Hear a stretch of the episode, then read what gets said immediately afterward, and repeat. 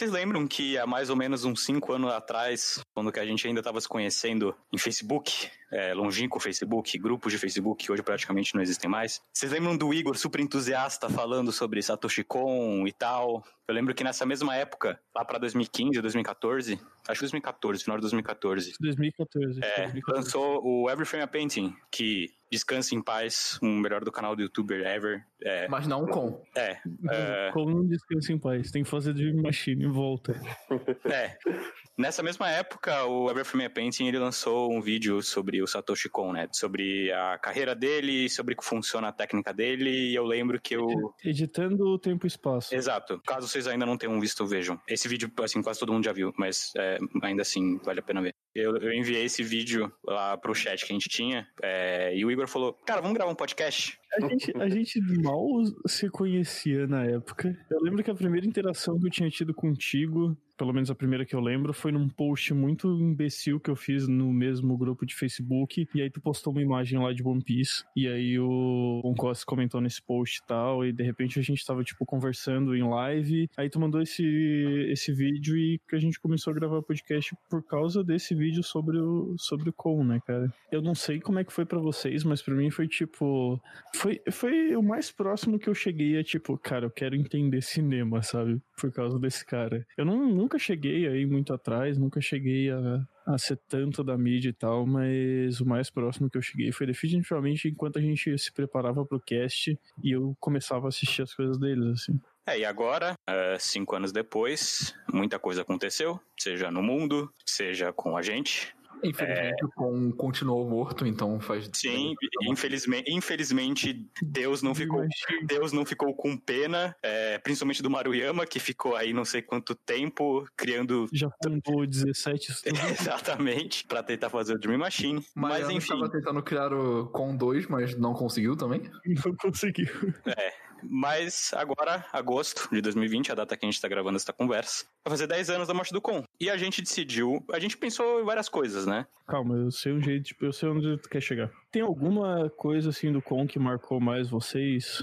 Parando pra pensar aqui, refletindo quando assisti o primeiro, eu assisti em ordem cronológica aos filmes do Con. Acho que o, o, o principal, acho que aspecto dele que me deixou que me, que me deixou não confuso, mas que tipo me deu uma uma luz assim, mas ainda sem entender direito a diferença entre um anime serializado e a diferença de um anime para cinema em questão de linguagem assim, o quanto ele abordava muito bem o que é trabalhar. Você pode olhar isso dentro do, dos próprios animes, do anime serializado dele e aí dentro dos filmes, o quanto são linguagens totalmente opostas assim. Foi o primeiro choque que me deu na época, que só acompanhava, é, não via filme é, em animação do japonês e só assistia o- os animes serializados normalmente. Acho que foi o primeiro choque que me deu, fora todo o esplendor visual e desbunde visual e narrativo. Acho que foi a primeira coisa que me deu um choque na época. Uhum. Eu tinha, É, acabado, ele- eu tinha acabado de assistir Clube da Luta, e acabado não, já fazia alguns anos, mas já vinha algum tempo já tentando nutrir, tipo, estudo sobre linguagem e narrativa, e ele que me deu essa diferença clara, o que é uma coisa feita pra TV, o que é uma coisa feita pro cinema.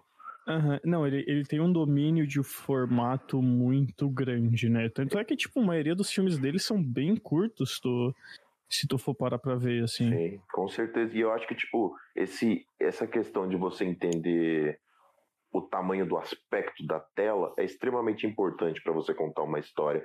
Tem frames, assim, Millennium Actress, que você consegue perfeitamente visualizar. Isso aqui é para uma sala de cinema. Isso não é para ver na TV, tá ligado?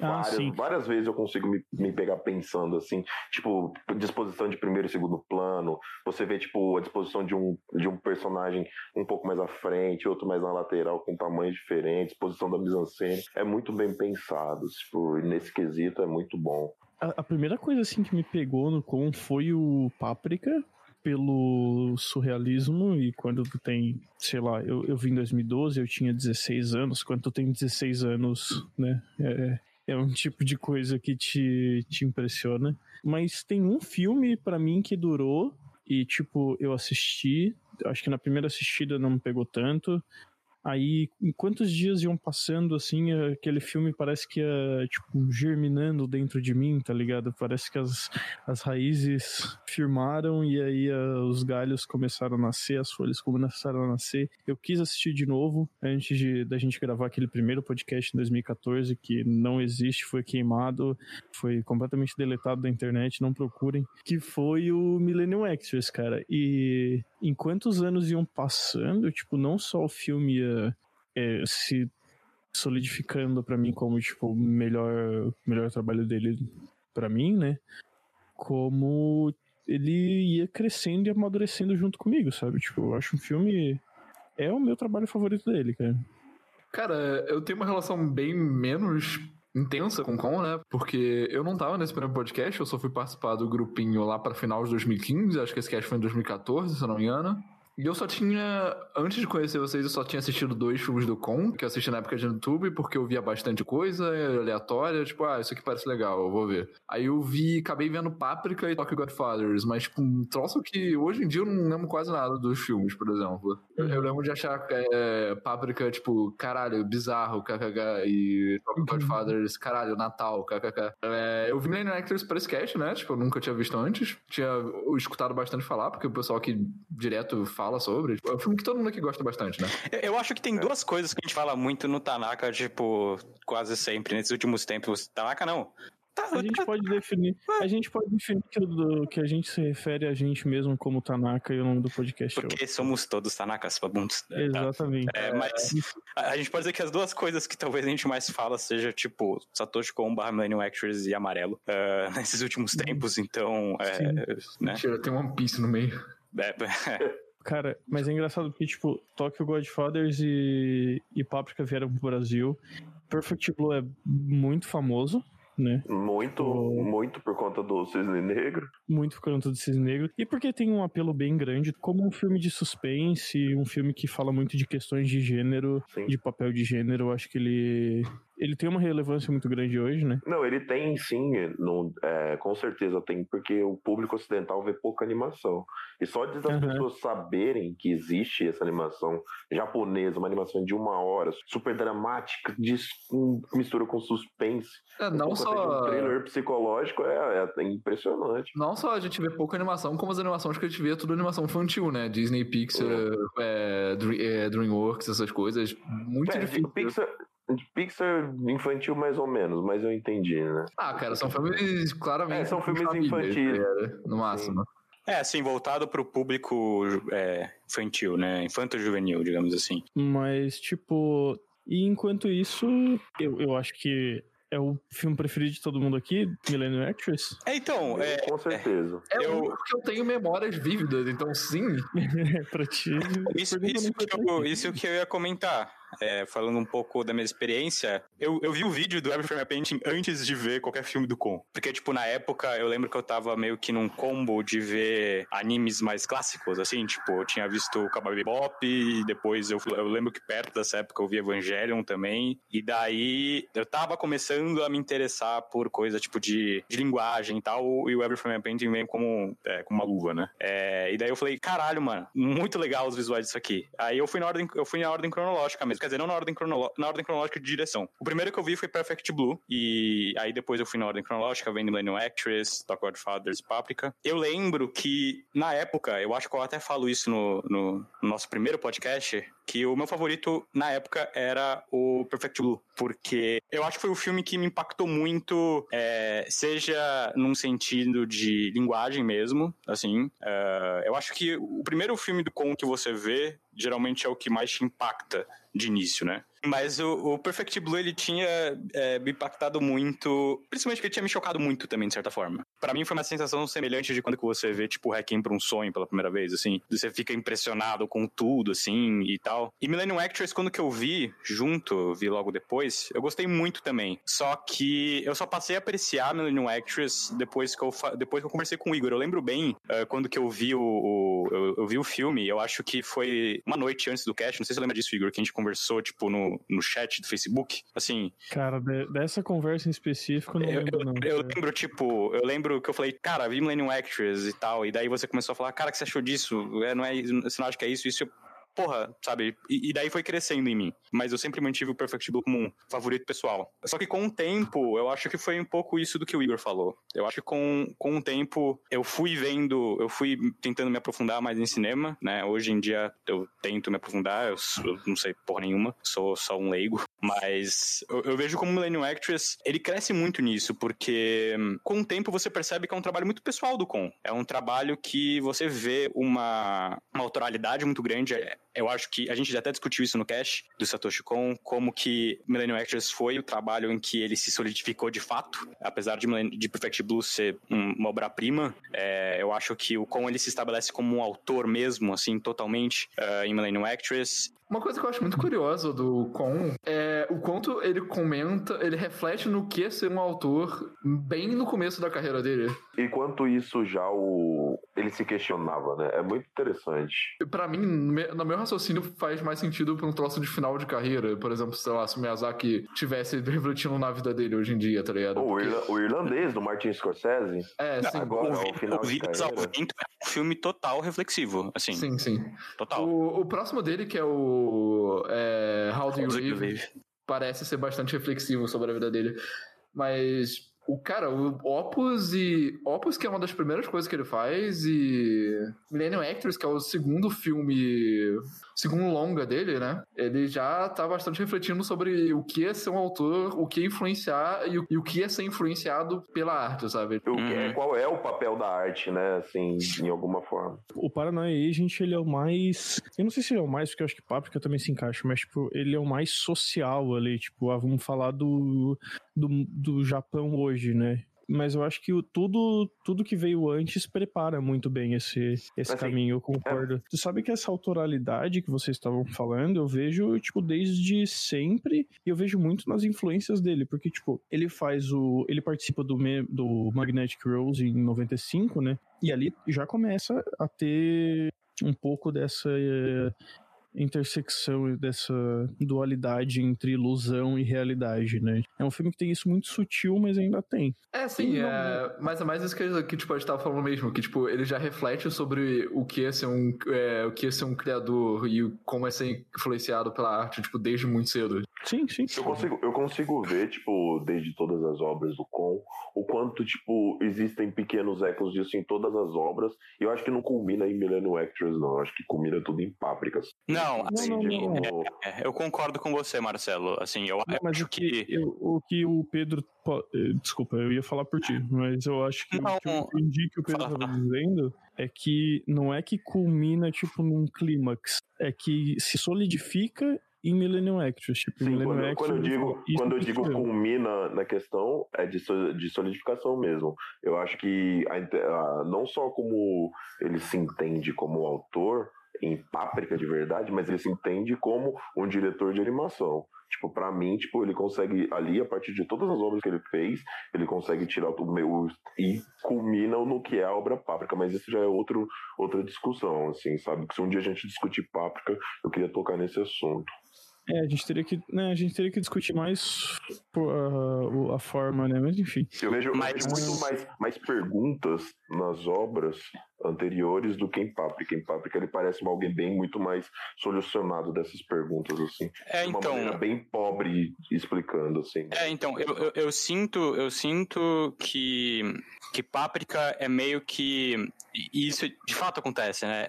Era algo que o Con sempre quis fazer. Ele meio que jogou todas as coisas que ele queria fazer ali, né? Eu acho que Paprika até é um filme um pouquinho convoluto por causa disso. Mas já puxando um pouco dessa questão de arte, que vocês todos basicamente comentaram agora, mas principalmente o Eugênio, eu acho que o filme ele, ele ficou marcado para mim, ficou crescendo para mim por isso porque eu fui percebendo como que ele é um filme que reflete muito sobre o papel da arte, né? É, uh, sobre concordo. individualmente e socialmente. E eu fui percebendo. A... Millennium Actress, no caso. Millennium Actress. É, eu fui percebendo como que eu, eu fui dando mais importância a esse aspecto por conta da nossa própria relação aqui, né? É, a gente se conecta muito a gente se conecta por arte, basicamente. A gente se conecta em compartilhar nossas experiências aqui. Eu sinto que Millennium Actress reflete muito isso. E então, com o tempo, mesmo sem eu rever o filme, eu revi o filme só nessa última semana para essa gravação aqui, é, o filme ele ficou assim no mesmo patamar para mim que uh, Perfect Blue. E talvez a gente até vai comentar isso logo mais. Eu gosto de colocar eles no, mesmo patamar porque eu vejo os dois como filmes, uh, não exatamente irmãos, mas filmes paralelos,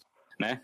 É, então eu gosto de colocar os dois nesse mesmo sentido, e porque eu ainda tenho a, a memória afetiva de Perfect Blue, porque foi o primeiro filme do Kong que eu de fato vi. Mas com o tempo, o Millennium Actress foi algo que cresceu muito em mim. É, eu, eu acho que é bem provável que seja, assim, um, um o meu favorito do Con. Não vou, não vou dar certeza, porque é difícil definir um favorito para mim, mas o uh, Millennium Actress tá, tá bem forte ali, muito forte. Eu sei que é o favorito do Marcelo, né, Marcelo? Cara, é... eu não consigo não sentir esse sentimento de achar que ele é meu favorito, porque tem uma paixão na obra que eu sinto como se fosse eu algo que eu faria, sabe? Tipo, é tão apaixonado tudo que o, o discute na obra que parece que eu consigo me situar junto com a própria ideia e as próprias confusões dele e os próprios questionamentos dele. Eu me sinto também assim muitas vezes. Então, tipo, existe uma paixão que eu consigo ver em mim também, tipo, eu não consigo não gostar. E sem contar por toda parte formal da obra, que vocês sabem que eu adoro essa questão de, da forma no audiovisual, que ah, para mim é um filme que, tipo, traz muito sobre uma discussão de forma e conteúdo também, que depois, mais pra frente, eu quero pontuar isso, que não consigo não achar que é o meu filme favorito e o melhor filme dele também. Considerando que é o filme menos prestigiado do Con, considerando que é o favorito aqui de todo mundo, eu acho que a gente meio que é obrigado a falar de Millennium Extras nesse momento, né? Eu sou Igor Mendonça.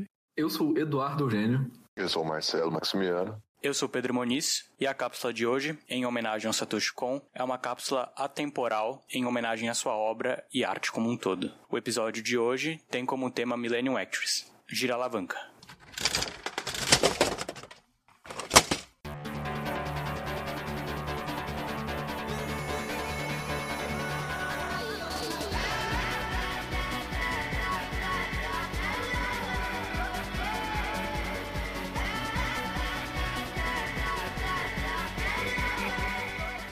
Perfect Blue e Millennium Actress.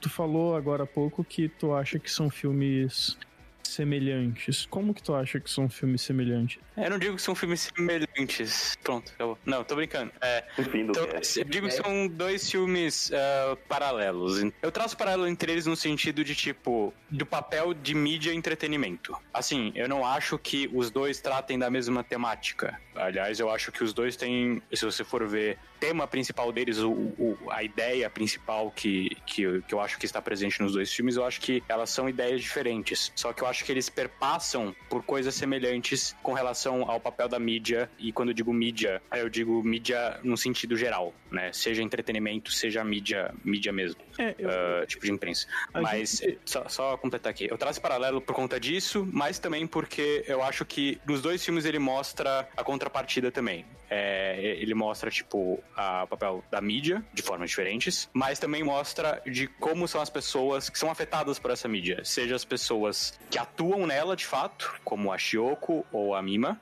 ou aqueles que consomem elas, né? Que aí, no caso, é o Genya e o uh, Memamia, que é no caso do Perfect Blue. E, é, tipo, uhum. eles são diametralmente opostos nessas abordar, na abordagem desse tema, mas também com relação, uh, que é algo que a gente até conversou, com relação ao, ao contexto também, né? Porque o contexto é, que... é muito importante. O que a gente tinha. A gente chegou a comentar isso no primeiro podcast, inclusive, que eu acho impressionante é, por si só, porque faz seis anos. E também porque o, o, o Con falou isso, é, o Con ele tinha mencionado isso no making of de Millennium Actress. Eu lembro ah, que é? ele, ele mencionou isso, sim. Eu lembro que quando que eu vi pela primeira vez o Con falando isso, falei, ah, não sei se eu concordo tanto, assim, é, porque, enfim, você não precisa concordar com o autor. Mas uh, com o tempo eu fui pensando isso, e, é, e, eu lembro isso no cast mesmo do, do, do com que a gente gravou, e eu falei, cara, eu acho que dá sim pra traçar. Eu acho que dá sim pra você fazer um double feature, assim, sabe? De uma forma bastante grosseira, um filme trata da obsessão por idols de uma forma é, é, é acusatória, né? Como obsessão doentia, não tem outra forma de colocar, ele é bastante intenso, ele é bastante direto nisso, enquanto Millennium Actress ele exalta, né? Uhum. Esse ponto. E quando eu reassisti Millennium Actress, eu pensei, não, tá errado. Essa visão que a gente tem dos dois serem opostos tá errado, porque essa visão que ele tem em relação à, obsessão por idols é completamente contextualizado no, na época em que, o, que, que a história se passa. Então, tipo, enquanto Perfect Blue se passa nos anos 90, no final dos anos 90, no meio, na real, né? o Millennium Action se passa no finalzinho da guerra, né? Durante a guerra e um pouquinho depois da guerra ainda, né? Na real, até nos anos 50 ainda. Já ele, ele se passa um pouco também. É, então acho que o, de início eu pensei, não, mas o. o ele trata da, dessa obsessão por idols e, e dessa obsessão pela, pelo escapismo de forma tão diferente porque os contextos são diferentes. Mas eu pensei, uma coisa não exclui a outra.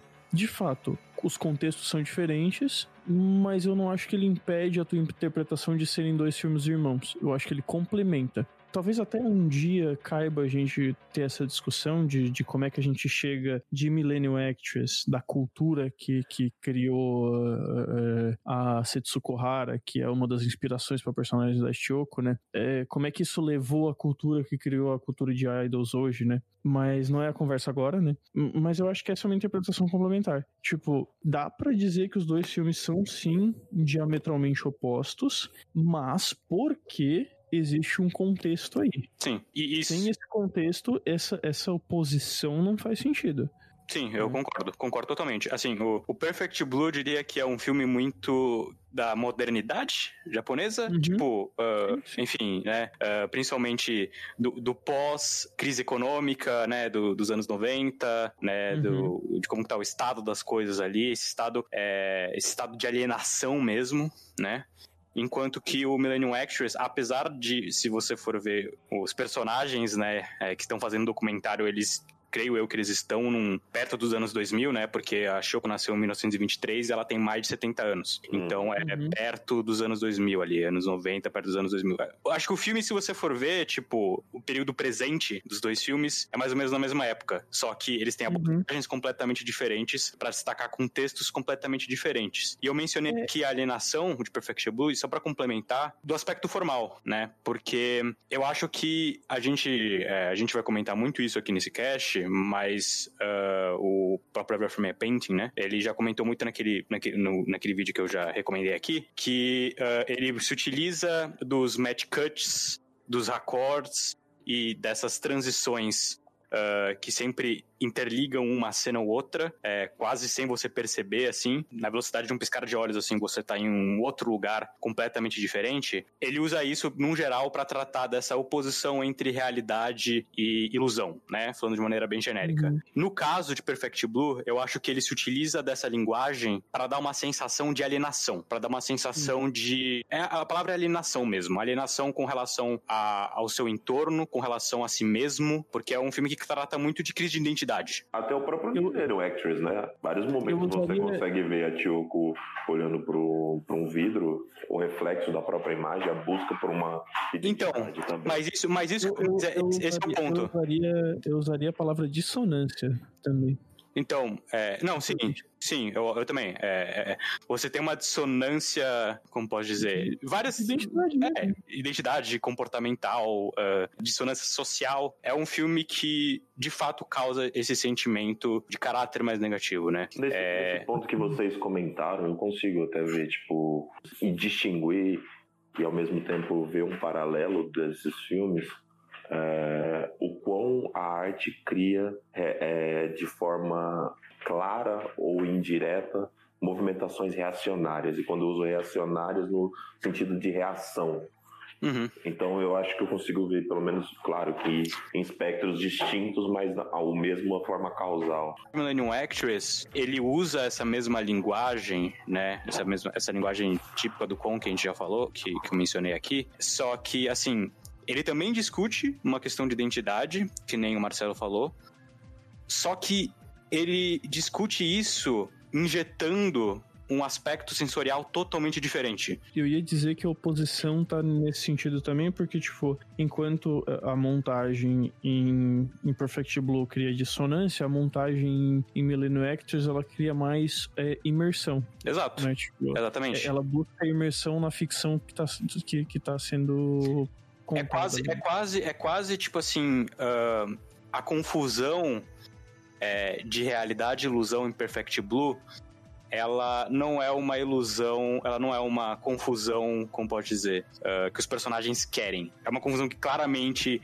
gera muito dessa sensação que a gente comentou, seja pros personagens, seja pro espectador. Uhum. Em Millennium Actress, você tem o uso dessa linguagem para dar para também discutir questões de identidade, uhum. é, para também discutir papel da arte na gente como indivíduo e também é, na sociedade, mas com esse, uh, essa dimensão sensorial totalmente diferente sensação de imersão, essa sensação de inspiração mesmo, sabe? É, é, é de ser algo apaixonante. Né? Os personagens querem estar naquelas, naquelas, uh, nessa confusão entre arte e realidade, entre ficção e realidade. E até mesmo um personagem que é mais cético quanto a isso no começo, é o personagem do cameraman, e que de certa forma ele até representa um pouquinho dessa da juventude ali, né? Da, da juventude que não conhece, digamos, o, o, clássico, digamos assim. E com ao longo do filme ele vai se cativando com aquilo, né? É, por, isso, é por isso que eu usei até o termo reacionário no sentido de reação,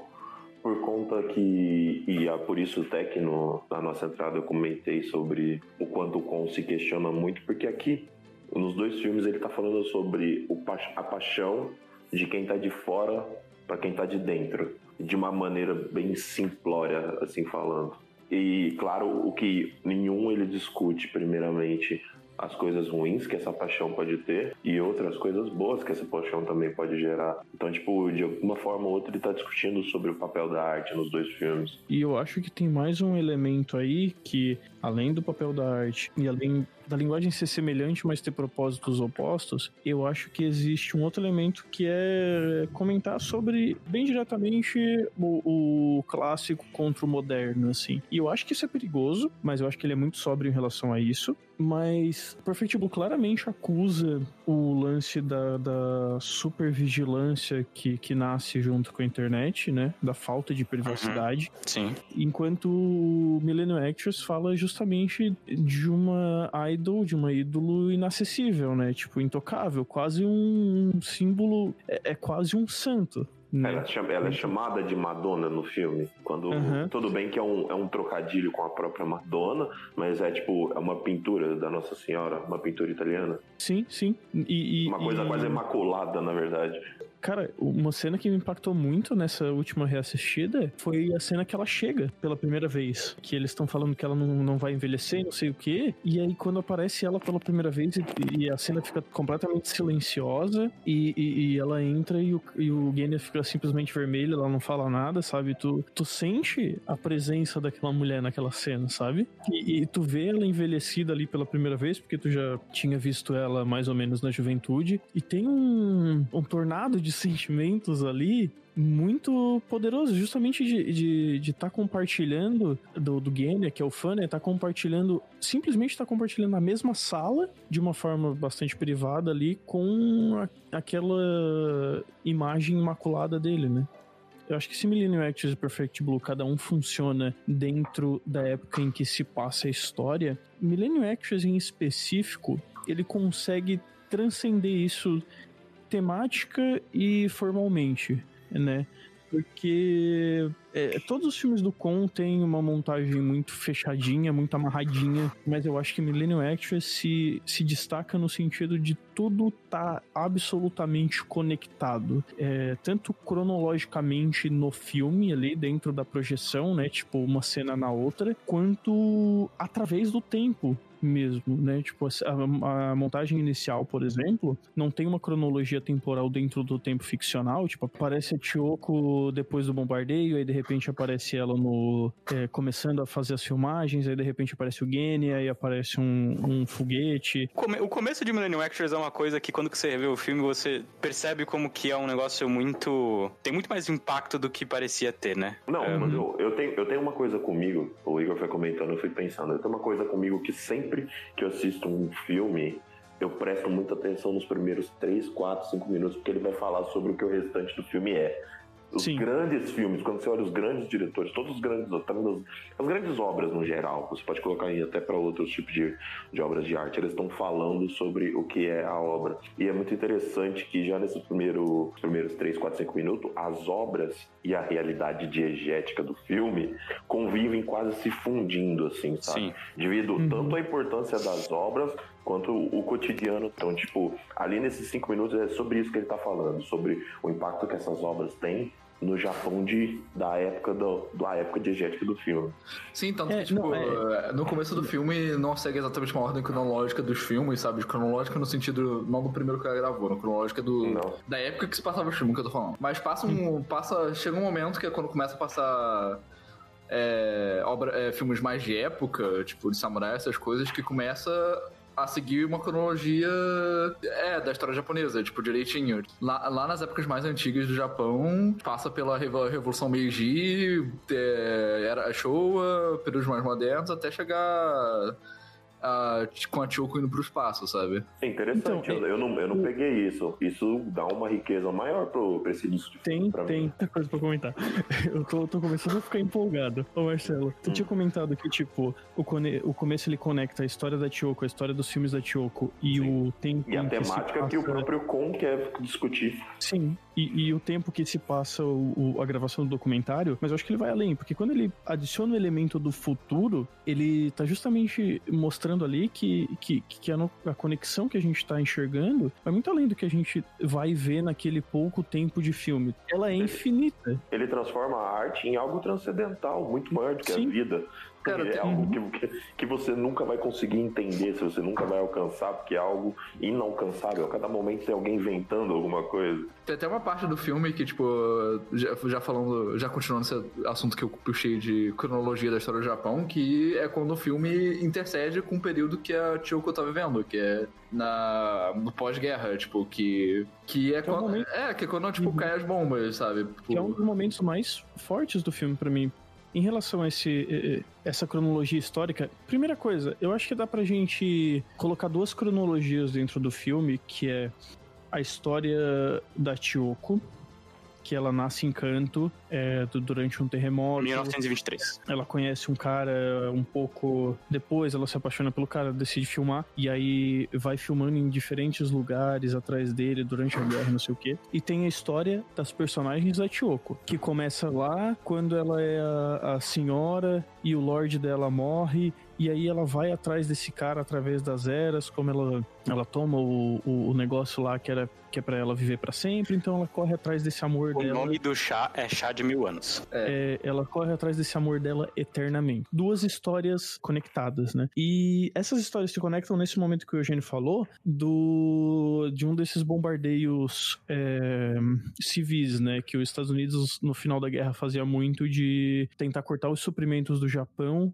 bombardeando as cidades dali, geralmente com, com bomba incendiária para queimar todos os prédios. Por isso que nunca tem nada erguido e geralmente o que sobra, como é o que sobra na cena do bombardeio, são estruturas de concreto, né? Que eram poucas, né? E essa intersecção eu acho muito foda porque ela já comenta um pouco de usar o, o cinema como zona de conforto. Na real, ela não comenta, mas ela usa para gerar um impacto. Porque o próprio cameraman, ele acha que é mais um filme em que eles estão, porque por mais que, que, que o cinema tenha sido uma ferramenta que o Japão usa para seguir em frente, né? A gente pode citar vários exemplos aqui. É, a tragédia ainda existe, sabe? E, e, e o, o, mundo real ele é inalienável, ele, ele vai acontecer. O que acontece no mundo real aconteceu, sabe? Eu acho que essa, questão do, de quanto o cinema é confortável, talvez pra gente não pegue tanto, mas pro japonês, amante do. Tudo bem que o filme Millennium Actress não é só baseado na, na Setsuko Hara, também é baseado um pouco na vida da Hideko Takamine, que faz os filmes Uhum. do, do Naruzi. É Mikio Naruzi. Só que qual é a primeira cena da Tiyoko? O que, que ela faz? A primeira coisa é um sorriso. E o que, que a Setsuko Hara era conhecida? Pelo sorriso. Então acho que o japonês apaixonado por essa arte, que conhece o sorriso, a partir do momento que vê aquele sorriso, ele consegue sentir esse conforto. Porque, tipo, automaticamente eu fui jogado para os filmes do, do Ozu quando ela dá aquele sorriso que cada sorriso dela, por mais que seja só um sorriso, tem um peso diferente, eu me senti muito confortável. É, quando, quando que ela aparece, tipo, a Setsuko Hara, ela é, ela é conhecida, né? Foi, era conhecida Sim. como a Eterna Virgem Pura, né? Digamos assim. Sim. Começa a pureza eterna. E, e, logo no começo do filme é pontuado no diálogo, tipo, pra ficar bem clara a referência Sim. de tipo, olha, eu gosto muito de Lotus. Você sabe qual que é o significado de Lotus? Ah, é pureza, pureza eterna. eterna. É, então, tipo, o paralelo fica claro. Bem é... claro. E, tipo, e esse sorriso, após o momento que fala que ele vira para ela e fala que talvez ela não vá conseguir chegar nele, é quase um sorriso esperançoso, sabe? Tipo, tá, eu não vou conseguir, mas eu vou continuar.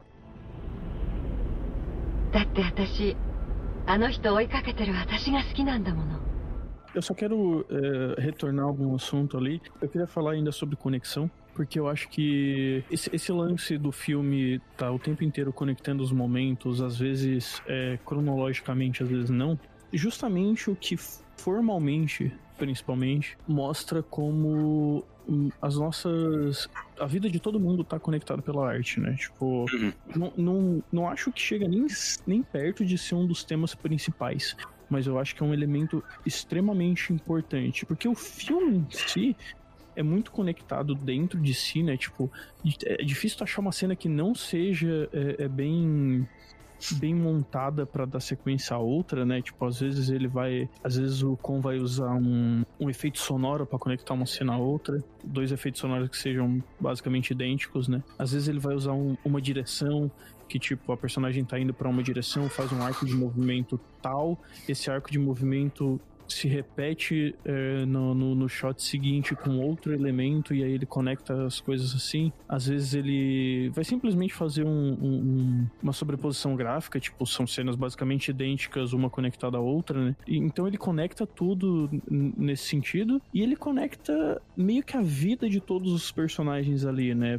Principal, eu, eu acho que um, um, cara que. Dois caras, na real, que, que são muito importantes aí. Primeiro é o, filho da puta lá, o, o soldado imperial. É, o homem com a cicatriz. Porque ele aparece em todos os filmes dela, mesmo ele não sendo um ator. O Hitokiri então, Batosai. Não era um ator, ele não tava nos filmes dela, só que ele tá ali porque ele justamente representa essa força opressora né, essa força autoritária, que não só está presente o tempo inteiro na vida da Chioko, como está presente também nas eras do Japão, que ele. no, no passado, sabe? Está presente nos conflitos, está presente na vida de pessoas que, que só queriam, tipo, buscar o amor, sabe? E, e, e, e essa força autoritária representada por esse cara tá, tá ali o tempo inteiro. E outro é o personagem do Genya, né? Porque o Genya também não era um ator, também não estava nos filmes da Chioko. Só que pessoas como o Genya, que são tocadas pelos trabalhos como o da Chioko, que são tocados por pessoas como a Chioko, que são pessoas radiantes, digamos assim, existem e sempre existiram e sempre tiveram ali, sempre foram tocadas e sempre retribuíram esse esse essa inspiração que, que, que chegou neles com mais carinho, mais amor. E aí a conexão se estabelece. E, e o Gen, e, e eu acho que o Gen ele representa muito isso porque ele não só representa atuando nos filmes, metaforicamente, porque ele não estava de fato nos filmes, né? Mas ele de fato é essa pessoa na vida dele. Essa pessoa que foi tocada pelos trabalhos por, por, uma pessoa como a Tioko e que chega a ajudar ela em momentos da vida dela, né? Tipo, ele que protege ela do terremoto, ele que acha a chave, ele que, sabe? Sempre tá ali para me ajudar. E ela não tá falando isso só pro Gênia. Ela tá falando isso para todas as pessoas que são como Gênia. Tipo, o cara que cuidava do armazém, que diz para ela que o. O, o homem da chave tá no. É, que ele, tá é, no... é, ele escapou. ele... ele... escapou e foi pra estação. Foi pra, foi, ele foi pra estação de trem. Pra mim, é, essa conexão entre as coisas é, é, um elemento muito forte, é um elemento muito importante, muito tocante também. É, eu acho, eu gosto muito de pegar a trajetória do personagem do Genya, digamos assim, formalmente, assim, é, eu digo em como que o Kon ele vai inserindo o personagem dentro uh, da própria mise-en-scène. No sentido que, tipo, a primeira um, transição que tem nessas transições praticamente simultâneas que o Con faz, que tem, é, quando, é, é o Genya completando a frase uh, do astronauta, né? Na primeira cena do filme. Só que ele tá na posição ali de um espectador literal. Ele está vendo na tela, né? A, a, a, cena a cena do foguete. E é até interessante como que o, o, o Con, ele, ele transita pra, pra abertura do filme de fato, né? Ele dá um, um close na TV e dá um rewind no filme inteiro, né? Não, porque é, é como se ele falasse porque... assim, vamos voltar pro passado aqui, né? Vou te contar uma história. Na, na, TV tá a cena do foguete, que é a última cena do filme, e daí ele dá rewind em todo o filme, tipo, se você, se você for pegar naquela segunda cronologia que é a da personagem da Shoko no cinema, né? Mas daí, depois, você tem, quando que eles passam pro documentário de fato, é, você tem a entrada do Genya como uh, um espectador ativo, digamos assim, né? Que é quando que eles, quando que eles ainda estão lá bem no comecinho do, do documentário, quando que é, eles estão presenciando, tipo, o primeiro encontro dela com o Homem da Chave, né? E eles vão uhum. comentando mesmo, assim, tipo, nossa, sim, olha, olha o amor tá no ar, sabe? E, e aí você já vê que ele já é um elemento que literalmente tá dentro dessa mise-en-scène dos filmes, né? Mas depois, o Genya, de certa forma, quando que é, o, o, Igor destacou desse, nesse aspecto, que ele também tá sempre ali, né? Que ele também tá sempre protegendo ela, né? tanto na vida real quanto na, no cinema, né? Quanto na, na, nas cenas ali mais ficcionais, entre aspas, tem uma parte que ele meio que ganha a sua própria história. Uhum. Porque é exatamente aquela cena em que eles estão na praia, assim, né? Por um momento a perspectiva muda pro Genya. É como se o, o, o documentário fosse pro Genya. Porque nessa parte em que eles estão na praia e vem o Genya é, pela primeira vez interagindo com o diretor, a Shoko tá velha. É como se ela estivesse presenciando aquilo também como se ela também entendesse que, poxa, ele também tem a, a, a, própria história, e daí o Kon, assim, formalmente faz o que ele sempre fazia com a Shoko, só que pro Genya, né? Tanto que você uhum. tem um Mad Cut do, do Genya é, atual pro Genya uh, mais novo, que é o que a transição que o Kon sempre faz entre a Shioko idosa e a Shioko uh, mais nova. E ele tem a mesma dualidade dela de que existe a pessoa e existe o personagem dentro dos filmes, né? E o filme aqui, claro, não é só o filme, mas também é, é, é o conflito de buscar amor através das eras. Sim, né? sim, exatamente. E, e, e esse personagem dos filmes do Genya, eu, eu acho ele muito bem ilustrado como uma construção arquetípica, que para mim todos os personagens aqui são construções bastante, bastante arquetípicas, no momento em que ele tá vestido como um samurai, aí muda de era, só que ele continua vestido como um samurai. Porque teoricamente, para ele não faz muita diferença. Porque ele é o mesmo personagem, sabe? Independente que... da era. Porque, porque tipo, o, o, papel dele ali, a forma como ele, ele se conecta com aquele conflito é, é, é a mesma. E acho importante pontuar também que a atuação do Genya nesse, nos, filmes, é, nos filmes da Choco, na história dela, é, não é algo que acontece, é, é, algo gradual, né? No começo ele, ele tipo, tá lá só como observador e cada vez mais, tipo, no, na mesma hora que eu, que eu falo que começa a cronologia é, da, história da, é, da história dos filmes da Shoko, que segue a cronologia do Japão, ele também começa a participar das histórias, que tipo, é ali que ele pega a armadura e tipo, vai salvar é, é, a Choco ele mesmo, sabe? Mas eu acho que é uma discussão que o próprio Con tá trazendo aqui, uma das, né, que ele levanta uma porrada de discussão no filme, o filme tá, tá são várias temáticas, da importância do espectador na obra, nas obras de arte, que não existiria essa forma milenar de amor que é a arte se não existissem os espectadores e eles fazerem parte disso.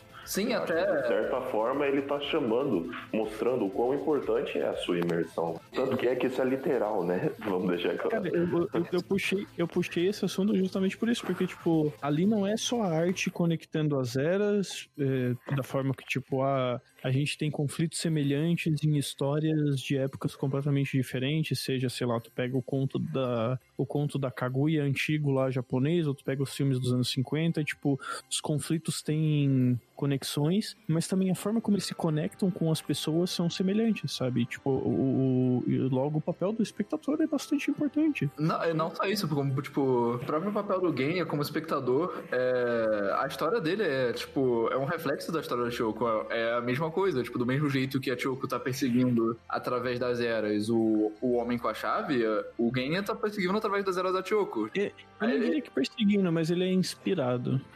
através das Assim, eras. assim como ela também foi inspirada. Entende? É, ok. É, é, justo, justo. Perfeito. Porque o Eu- homem da chave não é um homem, ele é uma ideia. Ele é uma chave. Chave. Ele, É, ele é um arque- mais um arquétipo, né? ele é- e tanto é que ele não tem nem nome. Um- é um rosto super simplório, sem Sim, expressões, sabe? é, é tipo, ele tá sempre. O rosto dele tá sempre nas sombras, né? Sim. Ele sempre fala de uma maneira. Toda, todas as falas dele são falas totalmente enigmáticas, né? Falas é, poéticas e tal, assim. É, é- é um personagem que é pra representar um. Esperança. Ele, Não, ele assim, é a eu- representação literal da esperança. Eu não, eu, eu, eu, eu não, eu não gosto. Eu não quero colocar um, um, um sentido concreto nele, assim. Ele, ele, ele é literalmente eu- esperança. Ele é um- uma coisa só. Tipo assim, eu, vou acho dar- que um ele. deixa eu dar um exemplo, Pedro, disso que você tá falando. A primeira, ela, ela é emburrada depois que a mãe não quer deixar ela atuar. Ela, ela tá, ela aparece jogando bolas de, de neve Neve. num, num cartaz de nacionalistas, né? Da primeira vez. É Não, como então, se não fosse é, uma não é que ela revolta. tem. Então, não é que ela tem emburrada com a mãe. Ela tem emburrada com os dois ali. Porque Não, ela. ok, ela- justo. Consigo entender o que você está querendo dizer e Uhum. posso lhe trago para mim essa ideia. Vamos dizer, existe uma revolta nela diante daquela supressão tanto da própria mãe sobre ela seguir quanto uma pressão sistemática, certo? Ele Uhum. aparece para ela como alguém que está dando uma forma dela entender a vida, uma tal liberdade. Eu acho que é uma discussão que o Con também traz, que a arte como estado de liberdade, sabe? Contra qualquer tipo de pensamento aprisionante. Tipo, eu acho que é um pouco disso também. Eu acho que ele dá esse tipo de, de inspiração para ela. だって私あの人追いかけてる私が好きなんだもの a gente tá falando do filme de uma forma muito séria. Mas eu absolutamente amo. Eu absolutamente caguei de rir em algumas cenas. Porque o filme é completamente espirituoso, sabe? É, Tudo isso que a gente tá levantando não é a atmosfera do filme, simplesmente. Principalmente é, dado o papel do Genya e do, do, do cameraman. Tipo, o filme é bastante engraçado, cara. Só le- levantando a mão de novo aqui, só para pontuar o Hum. que- o que você tá querendo dizer para quem tá ouvindo a gente, que não quer dizer que você não pode discutir coisas extremamente sérias com humor.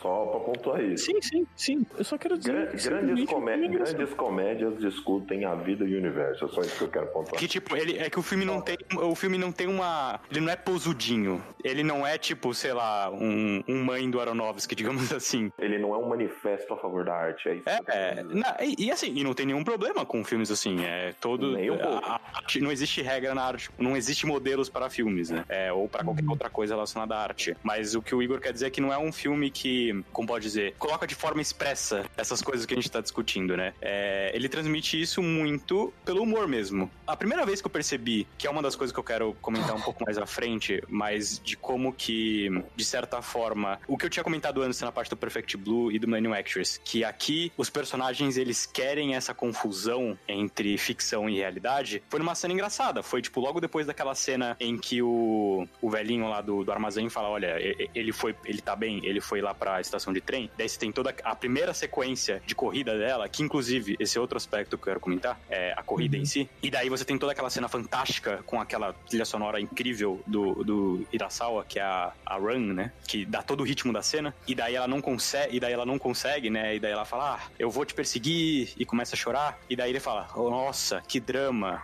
Aí o Genya Eu chorei 53 vezes. 53 vezes com isso. E tipo, aí, aí ele fala: Nossa, gente, quer dizer que a gente virou, virou um filme agora, sabe? A gente veio de um filme agora. Cara, foi nesse momento que eu assisti pra esse podcast, eu assisti mais duas vezes o filme. Porque foi nesse momento que eu percebi, é, eu não vou conseguir prestar atenção. Porque nesse momento eu tava chorando pra caralho. E quando ele chega no ápice do drama, ele totalmente quebra a tua expectativa ali com, com o Guinness falando, ah, eu chorei 53 vezes nessa cena. Cara, pra mim, não sei se esse filme funcionaria tão bem se ele fosse muito sério. Porque se tu quer falar de arte como inspiração, e principalmente quer tratar a Chioko ali como uma personagem não só apaixonante, mas charmosa, simples, pura. E de novo, simples, simples e muito simples, não dá pra tu ser tipo Shakespeare, tá ligado? Sou até brega. É melhor ele ser engraçado do que ele perder a seriedade com uma uma sisudez absurda, sabe? Talvez você não levasse Uhum. a sério e essa, ela ser tão pura se o filme fosse tão sisudo. E, e não conseguiria falar da relação do. Até do- porque aqui, do- aqui você cria dualidade, né? Do Genya com ela. Isso, isso. Porque, tipo, a história dela é de fato dramática, mas a forma como se comunica com o espectador Ela é extremamente exacerbada, exagerada. é, e, e- e é pra ser, tipo, reconfortante também, sabe? A relação dele. Não é só pra ser, tipo, nossa, eu morreria por essa mulher, sabe? Sim. É um pouco disso, mas também é só ficção, sabe? Então é, é pra ser engraçado. Cara, e um assunto aí que o, que o Marcelo tava botando aí na frente dos bois desde o início do, do programa, desde que a gente tá, vamos falar de Millennium Actors agora, é esse lance da arte ser uma inspiração que, que vai transcender a vida, né? Que vai ser maior que a vida, que vai durar mais do que o nosso tempo de vida, que quando a gente morrer vai continuar existindo arte, ela vai continuar evoluindo, ela vai continuar inspirando e conectando as pessoas, conectando o passado com o presente e, e dando uma visão do futuro, dando esperança pro futuro e tal. É, se você parar pra pensar, tem um tal de José Shakespeare, que as obras dele estão aí até hoje, sabe? Deixando pessoas felizes. Até dentro da obra tem, né, Shakespeare. Até dentro de Millennium Actress tem Shakespeare. Tem uma parte lá que é baseada em, em Trono de Sangue, do, do Kurosawa, que é uma adaptação de Macbeth. É, e, e tu citou o Kurosawa, mas tipo, tem várias obras que vivem dentro de Millennium Actors, né? Sim, com Tipo, certeza. do cinema japonês principalmente. Eu tava até discutindo com o Pedro se talvez Millennium Actress teria inspiração do conto da, da Princesa Kaguya, é, do, do original, né? Que eu acho que tem um tanto também. Millennium Actress, por si só, é, de certa forma, um documento, né? Eu- de- o- de o que eu diria é o seguinte, o que eu diria é o seguinte, Millennium Actors pra mim é uma carta de amor sobre a arte. É o Sim. com abrindo o coração dele sobre o que é a arte pra ele e ao mesmo tempo é os questionamentos dele próprio como realizador, sobre não entender direito, o que ele tá buscando com as obras dele, que talvez ele nunca nem alcance isso, ele nunca saiba o que, que ele busca com as obras dele. E, e isso se reflete na forma da, da obra, por ele abranger tantos temas, tantas obras, tantos gêneros, está muito preso dentro da obra. Tem- e tem várias camadas aí, porque, por exemplo, tem a camada das referências, das histórias que existem no nosso mundo e que de fato inspiraram outras histórias, inspiraram outras pessoas. Sim. Aí tu tem as histórias da Shioko, que ela interpretou e que inspiraram outras pessoas. E que ela, como criadora, como, como artista, inspirou outras pessoas. E ela também foi inspirada pelo, pelo pintor, né? E aí tu tem dessas inspirações, o próprio Genya e o Torakichi. Eu vou chamar ele de Torakichi, que é faz fácil. sentido, Igor. É mais fácil. Fala, cameraman. É, eles estão criando um produto de arte ali também que a gente vê, e, e o mais próximo que a gente pode ver desse, desse, desse documentário que eles estão criando é o próprio Millennium Actress, é o próprio filme Millennium Actress. Não, e tem, mais, e, tem uma, e tem uma coisa que eu acho muito interessante. tipo, A velha do destino, ela vira pra, pra tio que diz que a única forma de queimar pra sempre. Nas, qual é a única forma de queimar pra sempre nas chamas de um amor eterno?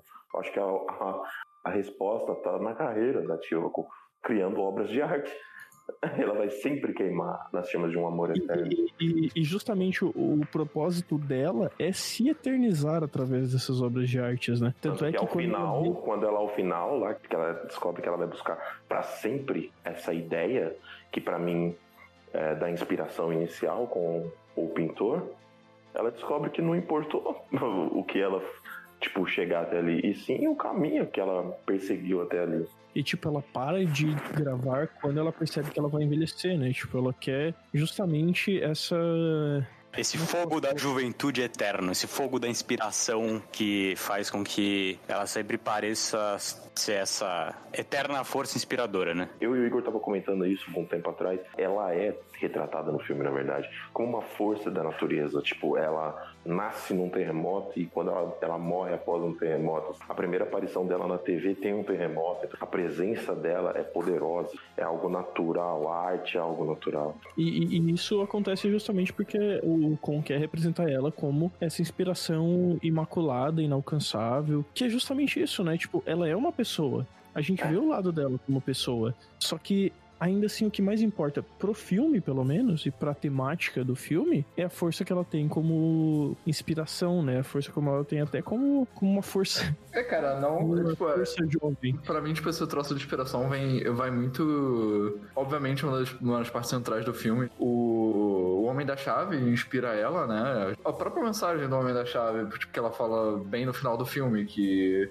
que quando a Kyoko tá morrendo, alguém fala que, ah, pelo menos você vai finalmente saber o que essa chave abre. E ela fala que isso não importa, porque eu- não, é que eu queria, não é que eu queria encontrar ele. O que eu realmente gostava era de, de ir atrás dele, tipo. E E isso. tu, e tu. Isso, tipo, ah, só deixa eu concluir. Isso pra mim, tipo, representa muito que, pra ela, o importante não era alcançar o sonho dela. Tipo, o importante era ir atrás dos sonhos, era tentar, sabe? Mas tu sabe que isso que eu não gosto dessa última frase, porque eu sinto que se tu tá falando de uma parada que não tem ponto final e tu bota um ponto final mesmo dizendo que não tem um ponto final, tu tá meio que trabalhando contra a mensagem. Eu acho que poderia não ser dita essa última frase. Não, mas eu, eu poderia, eu não sei se eu poderia você não, Igor. Cara, eu, eu, eu acho que sim, porque, tipo, porque é justamente isso. Ah, beleza. O, o que importa é eu correr atrás disso. Mas então tu tá, tu tá colocando que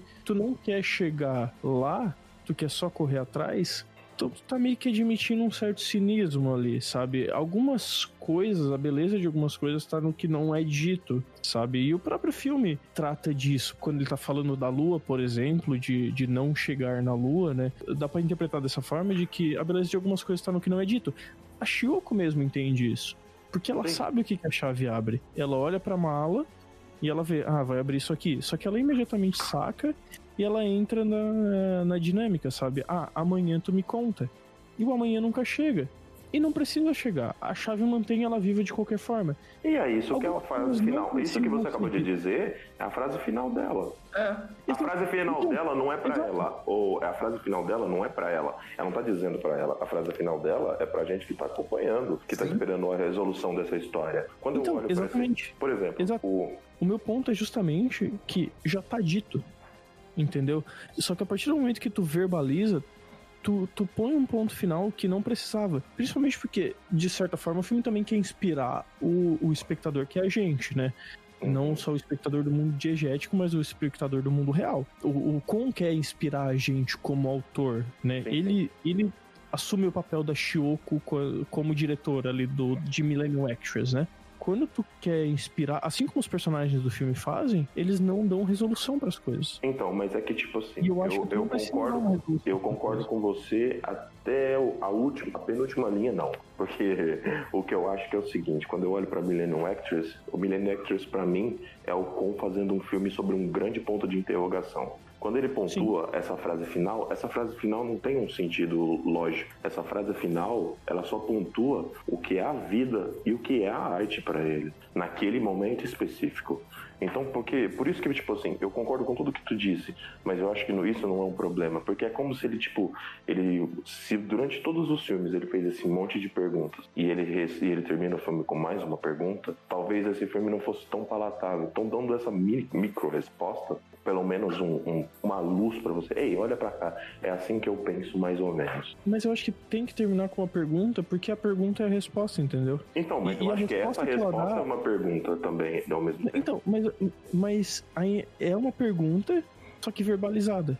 E a partir do momento que ela é verbalizada, ela deixa de ser uma, uma incógnita. É que eu não olho pra ela. ela Eu tá discordo. Eu É, discordo. Eu, eu acho que você tá. é, você tá tendo muito uma visão show don't tell. Tipo, isso não é regra. É, eu, Eu não acho, eu não acho que seja regra. Não. Eu só, eu só Eu acho só, eu- que. eu só acho que a gente, que, tipo assim, eu entendi o que, que você tá querendo dizer. E, tipo, não discordo disso. Eu só não concordo que nesse filme seja necessário. Eu acho que essa última resposta dela é muito necessária porque ela buscou essa pergunta o tempo todo. É isso que eu ia falar.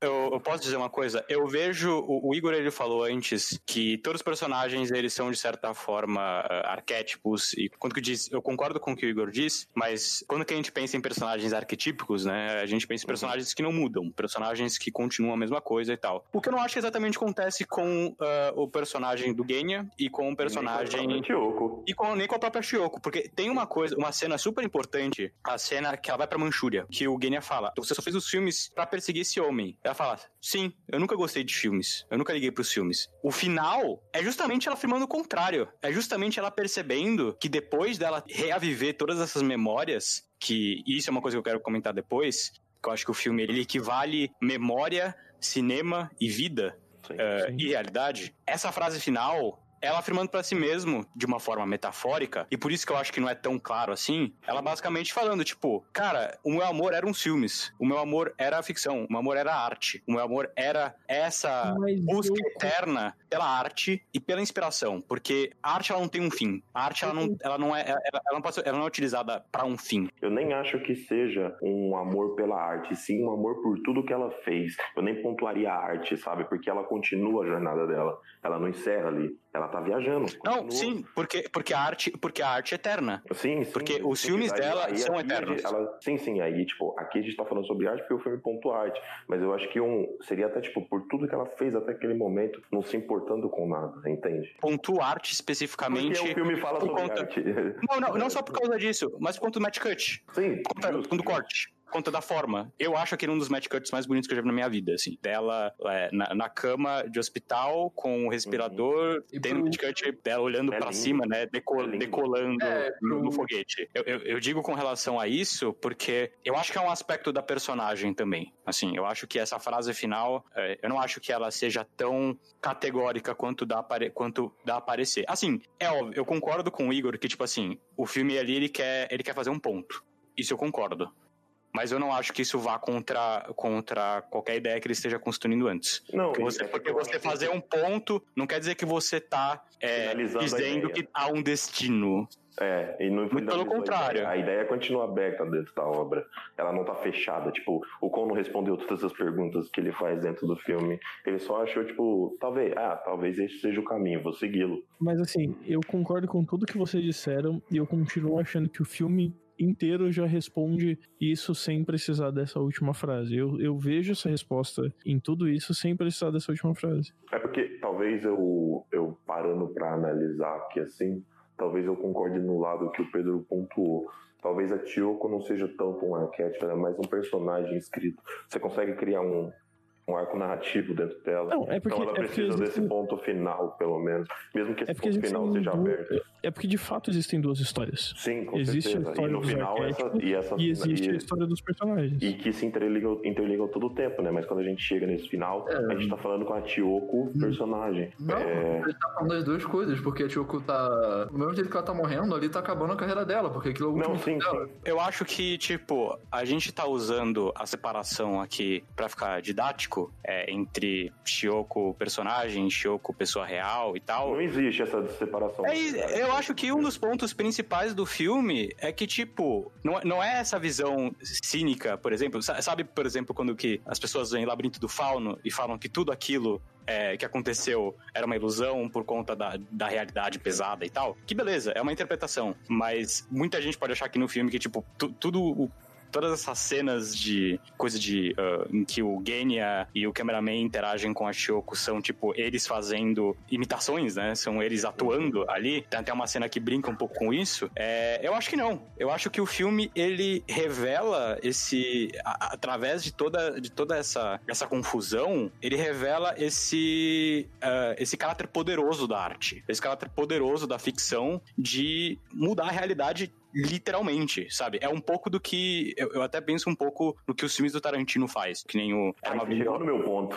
era que nem o, o Era uma vez em. O, o último Era uma vez em Hollywood e o. Bastardo o Ba- Inglórios. Bastardos Inglórios faz. Isso. Tipo, é- é- esse filme, ele é uma ode ao, ao poder da ficção, ao poder da arte em transformar a realidade literalmente. E, e aí que volta ao ponto que eu, que eu coloquei lá atrás com Perfect Blue. A confusão que há aqui entre ilusão e realidade, a ilusão aqui no caso é a ficção, é uma ilusão proposital. É uma ilusão que, tipo, ocorre, os personagens querem, o Con quer falar que aquilo, olha, isso é real, isso acontece. E essa separação que a gente faz entre personagem da Shoko, que nasce em 1923, e a personagem dos filmes, o Con, ele literalmente quer que no final a gente fala que eles são, elas são uma só. Literalmente. Cara, eu não consigo. E tudo isso é conectado pela forma. Eu não consigo concordar com o ponto que o Igor faz, que, tipo, essa parte não é necessária, porque todo o resto que o filme estabelece, é, acho que seria vago demais pra você tirar uma conclusão sem essa frase. Mas é justamente no vago onde existe a inspiração. É justamente onde. É justamente na não resposta. É justamente no, no se sentir instigado por ter uma resposta que não existe e que não Mas você precisa não de. teria essa. Você não teria, tipo, nem pensado nessa resposta se não Hum, fosse é- isso. É nessa, nessa, Ela- nessa, ela- nessa Ela resposta que você deu, fala, Igor, eu talvez concordo. não seja necessário. Então, então, mas é isso que eu quero dizer. O Guinness fala, ah, agora você vai ver ele. Aí ela fala, nah, tanto faz também. Tá bom, aí já tá bom. Aí a É, resposta tipo já assim, tá dada. o que, eu, o que eu, eu entendo isso que você quer dizer e concordo 100%. É que eu não acho. Eu só, a única coisa que eu não acho de tudo que você pontuou é que essa frase dá um ponto final. Tipo, essa frase é extremamente vaga também. É muito mais uma frase de efeito pra você terminar o filme. Mas, mas E eu acho que tu misturaria muito melhor forma e, e diálogo só deixando no. Né, é tudo mas bem isso mas vamos, ele vamos pensar. Eu não, eu não quero entrar nisso agora, mas tipo, se você pensar o quanto que o, o próprio Con ele quebra a narrativa várias vezes, ele quebra a sua imersão usando os dois personagens também. E depois voltando no presente, saindo da ficção. A todo tempo o filme tá quebrando a narrativa. O filme tem consciência que ele é um filme. Tipo, você não tá. Você não tá vendo um documentário igual eles estão achando. Até daí que ele pergunta isso aqui, vir, quando isso aqui vira um filme? Sabe? Então, tipo. Ele, ele essa até brinca, ele até, ele até, o Con ele até brinca com a natureza do documentário, né? Porque muita gente Sim, acha que totalmente. documentário tem que retratar a realidade, sendo que não. Não, Tudo é ficção. Tudo é, ficção. é uma visão mim- do, do artista, né? Com Pra mim, o documentário, o documentário é o Millennium Actors que a gente vê do segundo um até o final, até os créditos, tá ligado? Tipo, é tudo aquilo que a gente vê. É, é o Genia assistindo a TVzinha, a TVzinha voltando. Pra mim, o produto do documentário, eu, na minha cabeça, eu, eu criei que é isso, tá ligado? É que, é que pra mim tem uma confusão temática de gênero, de, de forma tão grande. Porque, tipo, eu consigo, quando o Pedro analisa que o, o Con lembra muito Tarantino, eu também concordo muito. Sabe quando você lembra em Kill Bill que a noiva faz um quadrado no ar e aparece um quadrado no ar? Tipo, aquilo não faz parte da. Não, é Pulp Fiction. Filme. O Pulp Fiction, isso, que a, a Mia Wallace, na verdade, faz, tá certo. Faz o quadrado no ar, aparece o quadrado no ar, que não faz parte da diária do filme. Aquilo faz parte da forma. Do mesmo jeito que a hora que ele pergunta pra ele, eu vou falar das sete faces da Tiyoko e aparece o pôster gigante nas costas dela, sabe? Essa inserção de quebra de narrativa. Quando o, o, o personagem fala, isso sim é drama, eu chorei 53 vezes nessa cena. É praticamente o Tarantino fazendo a suástica na testa do Hans Landa e falando, essa aqui é minha obra de arte, tá ligado? É a mesma coisa. Tipo, ele quebra a narrativa, ele quebra a sua imersão, ele tem a consciência Só- do que ele tá falando sobre arte e usando rapidinho. um produto de arte. Eu, eu fiquei quieto até agora porque eu queria captar tudo que vocês falaram aqui num grande ponto. Porque assim, ó, quando eu falo que tem duas histórias separadas, eu não tô tratando a história da personagem ficcional da Tiyoko como uma personagem ficcional. Porque eu não acho que seja, de fato. As personagens que a Tiyoko representam não são só para ser personagens. Eu tô tratando como, de fato, como se existissem duas histórias. De uma Tiyoko de canto e de uma Tiyoko que não é de canto. De uma Tiyoko que é, de fato, uma mulher que nasceu mil anos atrás e que, de fato, de verdade, viveu mil anos naquele mundo. E eu acho que isso corrobora bastante pro que vocês próprios falaram, de que a ficção e a realidade vão, vão se misturar completamente nesse sentido. Porque a história que essa personagem de mil anos vive é uma história completamente coesa. É uma história com início, meio e fim. E é uma história de, de, de um conflito só, que é a mesma história da Tiyoko de Kan, É quase que é a dizer história se fosse uma antologia. isso, exatamente. So- so- é, mas é, é, uma antologia é uma boa palavra. São todas as histórias de uma mesma pessoa, Sim, sabe? porque, porque ele, que ele faz uma antologia com várias histórias ligando tematicamente todo mundo. Só que nessa antologia existe um personagem principal que é sempre o mesmo personagem principal. Só que ela não precisa ser uma personagem fictícia. Sim, Tu pode única- interpretar como ela, se ela literalmente fosse uma Não. entidade, Não, sabe? sim, é que na minha interpretação, ah, essa questão de personagem da diegese do filme, personagem da Tiyoko dentro do cinema, é mais uma metáfora temática. Eu não consigo criar um, um ponto fixo dela, assim, sabe? Mas eu entendo da sua interpretação e super concordo. Eu, eu, eu acho, Na minha interpretação, ela fica vaga, entende? eu acho que todas essas, essas três formas de enxergar a realidade ali, entre é, a realidade é, documental, a realidade da ficção e a realidade da história do Japão, porque essa personagem milenar seria uma personagem que representa a história do Japão, é, essas três realidades são conectadas por uma coisa muito universal, que é o amor. E eu acho que, tipo, e eu, E quando, a- eu digo, quando eu a digo arte- quando- é, na verdade, é quando ele usa a arte como um, um símbolo do amor, né? Porque se você Uma ferramenta do amor, eu diria. É, porque, tipo, a cultura japonesa ela é rodeada pela arte. Você vê a escrita, você vê a, a movimentação das espadas, as artes marciais, é tudo tratado como se fosse algo super artístico, super filosófico. Uhum. Então a cultura do Japão é permeia desde o início até o fim, até porque você tem esse, esse paralelo dentro do filme, essa narrativa de início e fim da história do Japão rel- relacionada à arte. Então Sim. agora sim eu concordo com você. E assim, é, é, esse lance do, do amor em si, ele é visto até nas histórias que ele referencia. Se de fato existe uma inspiração em Princesa Kaguya, Princesa Kaguya é uma história de amor, o original. Cara, cada vez eu concordo menos com o seu ponto, Igor. Cara, E que a eu- frase final não é necessária? É, o Igor fala que, tipo, bem no começo que isso seria, tipo, meio, é, meio cínico pra ela, é, tanto faz ela não, não atingir o troço, mas do jeito que eu interpreto, se não tivesse essa frase, seria muito mais cínico o troço. A gente poderia interpretar que ela simplesmente não liga mais, porque é assim que a gente vê da última vez dela, sabe? Que é tocado no assunto sobre o cara. E... Mas aí tu teria que interpretar que todos os elementos que não são, que não tem resposta são cínicos, tipo a chave, tipo a lua, todos os elementos que E não tem resposta. daria pra interpretar se não tivesse essa frase, é isso que eu tô falando. Não daria, cara. Porra, não daria pra interpretar. Quando ela fala múltiplas vezes essa é a chave pra coisa mais importante que existe, tu sabe o que que significa, sabe? Tu não precisa explicitar o que que significa. Eu não gosto de pegar, tipo, um determinado elemento e falar que a chave, ela abre, é tipo, pra coisa mais importante. Essa coisa mais importante é o amor. É, essa coisa mais importante é, tipo, a, a arte. Não tem Eu acho, na verdade. eu acho que é Nem ela proposi- sabe. eu acho que é propositalmente, é, é- é propositalmente é, algo meio mítico mesmo, sabe? Tipo, é, é uma aventura.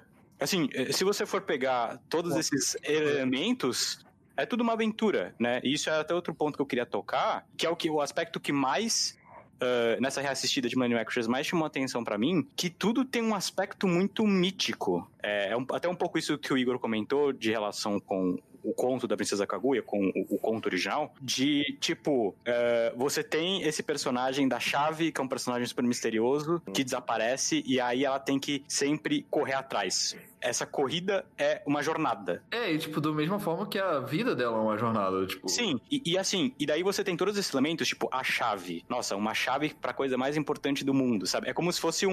um- é, é- é um. Como é que é o, nome daquele termo, Marcelo? Tipo, pra. Ah, do Hitchcock. MacGuffin.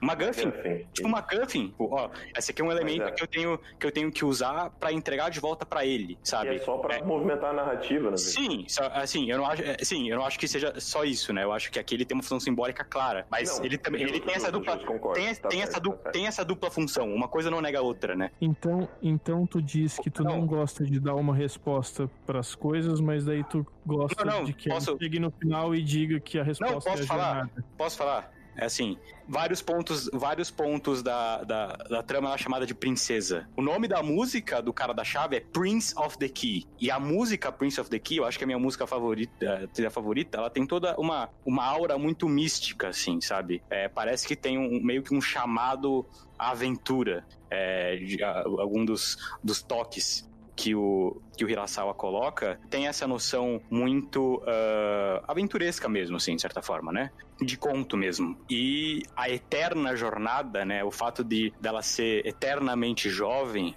que é algo que tá muito colocado ao longo do, do, do filme, tem esse caráter místico também, né? Você tem a personagem do, do fantasma, né? Aquele espectro que vai lançar a maldição de queimar por mil anos na chama do amor. É, eu acho que você tem, tem tudo isso que dá esse caráter meio regular de certa forma. Igor, colocando, respondendo o que você colocou, o, o que eu disse é tipo assim, é pegar um elemento da cena e falar, tipo, sei lá, o vermelho, sabe? Tanta gente faz isso quando vai analisar filme. Ah, tem vermelho na cena. Não, isso representa morte. Isso representa é, amor, Paixão. é, paixão, sabe? Tipo, é, querer meio que fechar, não exatamente fechar, mas limitar. Essa é a palavra que eu quero usar. Limitar a, a coisa ali. Essa frase final da Shoko eu não acho que limita. Esse é o ponto. Eu acho que você tem um fechamento. Eu concordo com você que tem um fechamento. E isso eu me refiro à personagem em si. Porque eu acho que há um arco da personagem em si.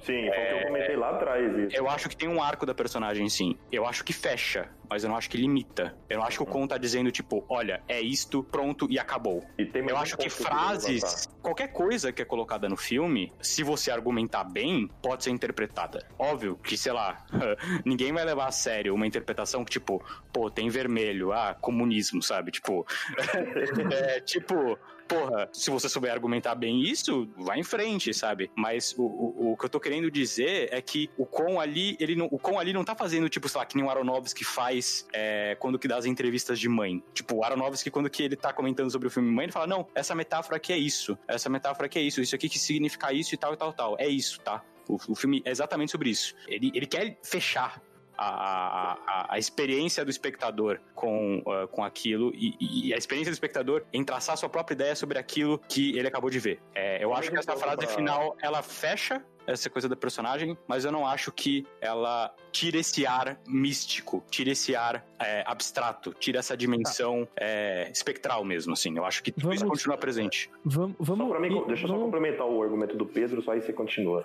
E, e para argumentar ainda, o, tipo, só mais um ponto pra colocar no Pedro, nessa confusão de gêneros, ele ainda é um road movie. Sim, isso é assim. verdade, é um road movie. Ele, É, se você além perceber, é um road movie.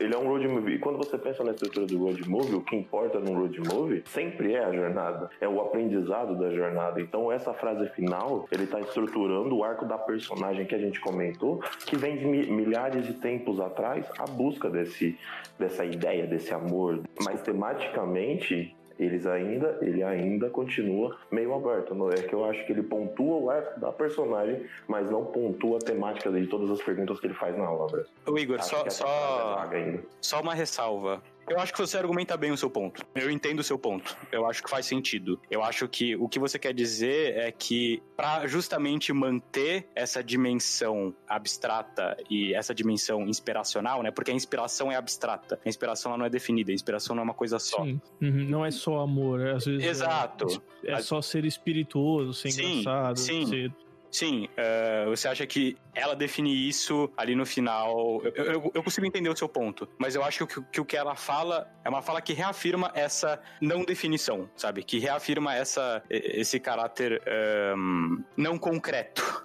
A partir do momento que tu define que não existe ponto final, não existe uma chegada, não existe uma linha de chegada, tu sim se torna inerentemente um pouco cínico em relação a aproveitar a jornada. Eu acho que tu se enganar de que existe uma linha de chegada faz parte do mistério, faz parte da do- de, do, do- de tu se sentir instigado, faz parte da paixão, faz parte de tudo. E, e quando tu fala que o negócio é a jornada, tu mata um pouco desse, dessa linha de chegada e, e é nesse sentido que eu vejo um pouco de cinismo. Eu não tô dizendo que é a parada mais cínica do mundo. Eu nem Sim. acho a frase em si que destrói o filme, não. Eu, é, é tipo meu top dois filmes da minha vida ainda. Até porque senão a gente te, te expulsaria do cast. É, assim. eu só.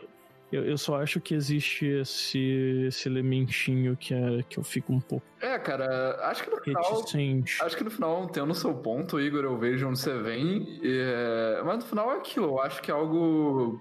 Como tudo na vida, é muito enviesado pelas suas experiências e muito que é enviesado pelo que você acha disso, tá ligado? Sim, Não é. Então, por isso que eu acho até que porque. vai concordar no final, porque sobre isso que você falou, eu não concordo. Tipo, eu não, não acho, eu não acho que, tipo, perde, deixa, deixa. Não ter um ponto final tem um cinismo, é, tipo. Acabe com a mágica de algo, por exemplo. É, não, enfim, concorda- concordamos em discordar. É, Sim. hum, É porque eu, eu, porque acho eu quero. que é melhor pro cast isso até. A gente precisa ficar Uhum. concordando demais até. だって私あの人追いかけてる私が好きなんだもの O Pedro ele intercedeu na minha interpretação, dizendo que, tipo, não existe uma separação entre a Chioko personagem e a Chioko pessoa. E eu concordo quando tu pensa nas personagens como, como papéis da vida dela, né? E eu acho que é uma das realidades que o filme apresenta. Assim como a realidade documental é outra das realidades que o filme apresenta. Mas eu acho que existe uma outra realidade ainda que o filme apresenta, que é a realidade das eras do Japão.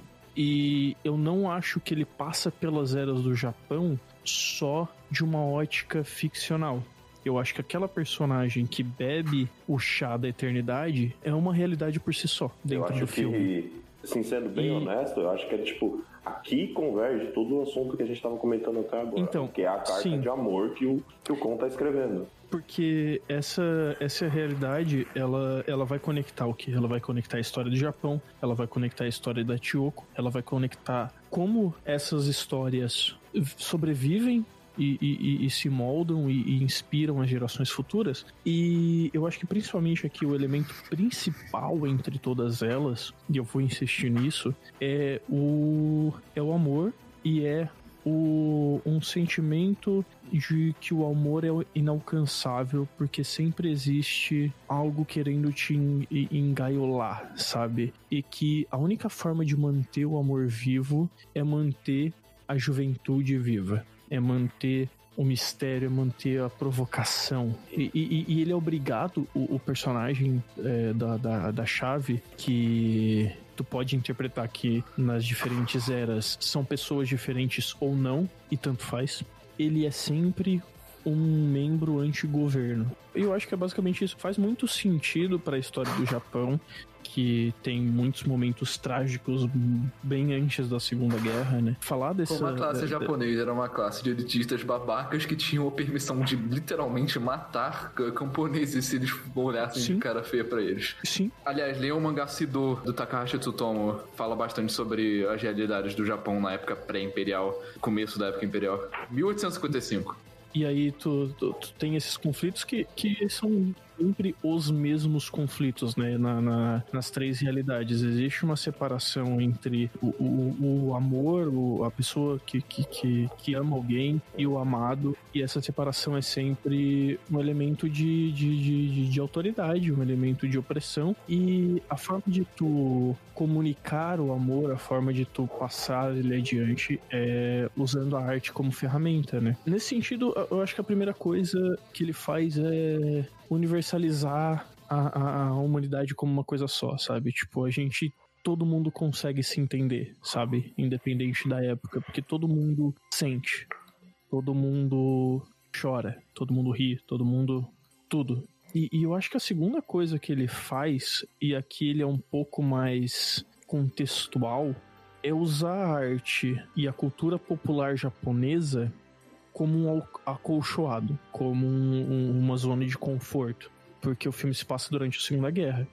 E a formação da cultura popular japonesa com a ocupação americana, ela vem justamente para o Japão tentar entender como lidar com as feridas da guerra, como lidar com as feridas do próprio Japão, que o próprio Japão fez a si mesmo. Porque esse filme não põe só a guerra como vilão, ele põe principalmente o próprio Japão, o próprio governo, a própria autoridade japonesa como vilã.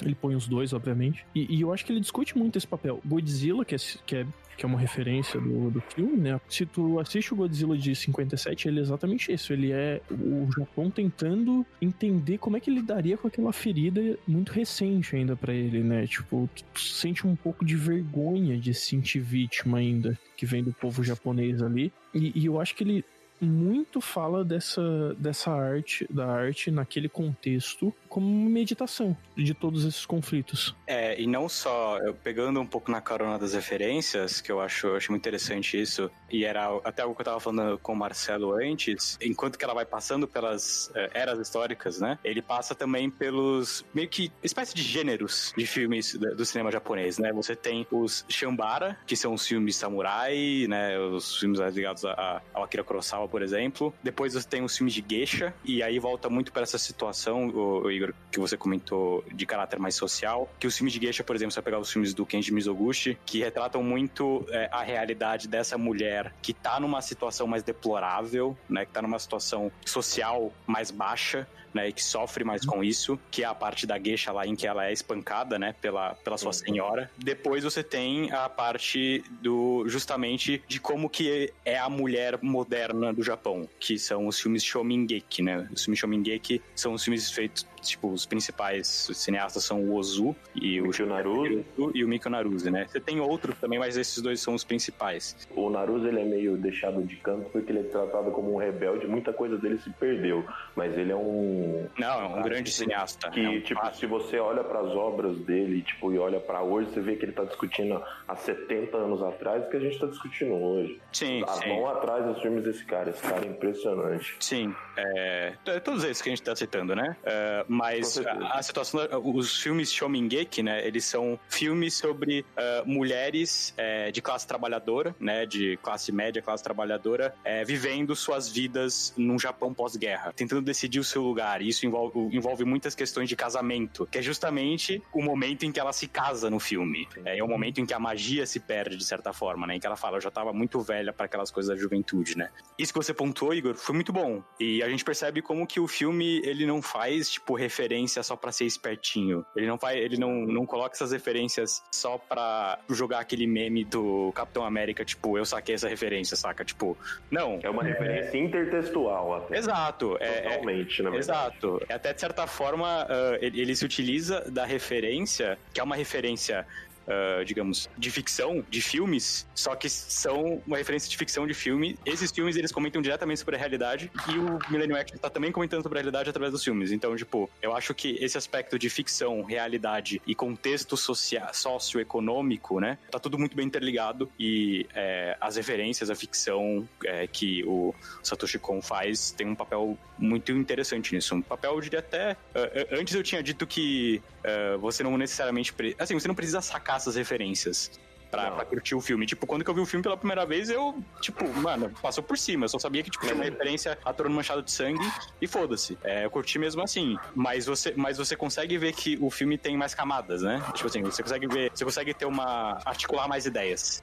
E concordando muito com o que o Igor pontuou e que o Pedro pontuou, usando essa ideia de que ele tá falando do cotidiano do próprio Japão, mas você consegue correlacionar isso em qualquer espectro de qualquer governo autoritário que já passou num país e tentou destruir os mecanismos de rebeldia que são a arte. Eu lembro, tipo, uma frase que o, o Homem da Chave comenta com ela, com a própria Shiyoko, ele diz que eu quero terminar a pintura enquanto está frio de doer nessa paisagem de puro branco que você se sente estranho. Você vê sente um outro é- mundo, né? Isso, totalmente. E você, tipo, você entende de verdade qual é o papel da arte nessa frase. Porque, como eu disse bem no começo, a arte como estado de liberdade é um dos pontos que o Kong trabalha contra qualquer tipo de pensamento retrógrado. Governos extremamente autoritários primeiro querem destruir qualquer tipo de voz.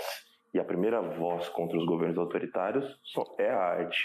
E ele questiona sobre o cara que a primeira coisa que o policial pergunta pra ele, pra Chioko, quando ele vê ela a primeira vez, é fala que se um cara passou carregando um quadro, Pra você ver o quanto que essa dualidade de discussão já tá aí. É, é muito incrível como que o como ele articula essas duas coisas, né? Eu, eu, tô, eu tô repensando essa cena, essa cena em que ele fala, né? Essa cena que você acabou de, essa frase que você acabou de falar, né? Você tem aquela transição, né? Você tem aquele dissolve que vai pra ele pintando em Hokkaido e daí aparece ela junto e daí você tem Sim. aquela virada de câmera assim que é como se ela estivesse se inspirando, Bento bate, sabe? Sim, Tipo, sim. eu, eu acho que essa cena é incrível, tanto por dar essa sensação de liberdade que a arte ela é, é uma liberdade tanto inspiradora, mas também é, rebelde, né? Também. Totalmente. É, porque, totalmente. porque é o, o homem da chave que tá gerando aquilo, né? O homem da chave é um homem rebelde. Mas ao mesmo tempo, nessa mesma cena, eu, eu não pensei nisso nessa cena. Quando eu vi essa cena pela primeira vez, a sensação que eu tive foi justamente essa sensação de você ser transportado para um outro mundo. Como que, tipo, a, a arte ela tem essa capacidade de te levar para outros mundos, literalmente, né? E você vê que no final, aquela paisagem branca, gelada, toda coberta de neve, com Uhum. campo aberto, né? É um plano aberto que ele, que ele utiliza, né? Um plano, é, é o, Sim. é o plano mais aberto que ele utiliza no filme inteiro. E vai- mais lá pra frente você vê que é a lua, né? É literalmente um outro mundo, digamos assim. Sim. E ele conecta todas essas coisas muito bem. Porque só, só agora, que vocês falando que eu acho que eu tô conseguindo articular mais essas duas ideias, assim, sabe? Tipo, eu sabia que essas duas ideias elas coexistiam, elas estavam aí, né? Essa ideia, tipo, da, da capacidade uh, da arte de transformar a realidade, de ser inspiradora e de ser eterna, e de como que isso está relacionado, de certa forma, a uma mística muito fabular com a realidade socioeconômica, com a realidade de governos autoritários, né? É, eu acho que é exatamente nessa cena que ele faz isso, que o Marcelo tá escrevendo. Então é uma cena bem fantástica. E a lua, diferente da, do conto da, da Kaguya, diferente do quadro, a lua no mundo da, da personagem milenar, ela é alcançada, né? Sim. É uma Ela lua é só mais que. um passo, que ela, o ponto, não existe um ponto final quando ela chega. Exato, Não, exato. é, porque mais um depois da lua tem outra fronteira. Sim. É, é uma. É o, é- é- e é uma fronteira literalmente não definida. Você. A gente não sabe o tamanho do O universo. finalzinho do filme, tipo, vai pra um espaço em- totalmente em branco e eu gosto muito do, do efeito sonoro que vai, tipo, é um efeito sonoro, tipo, não é um efeito sonoro tipo de máquinas, de, eh, de- um efeito sonoro de warp, sabe? Tipo de viagem interdimensional. É, é um efeito sonoro quase místico, assim, sabe? É um, é um efeito sonoro quase, sei lá, parece que são umas vozes meio Transcendental. Exato, exatamente. Ela está indo pro É. Nirvana.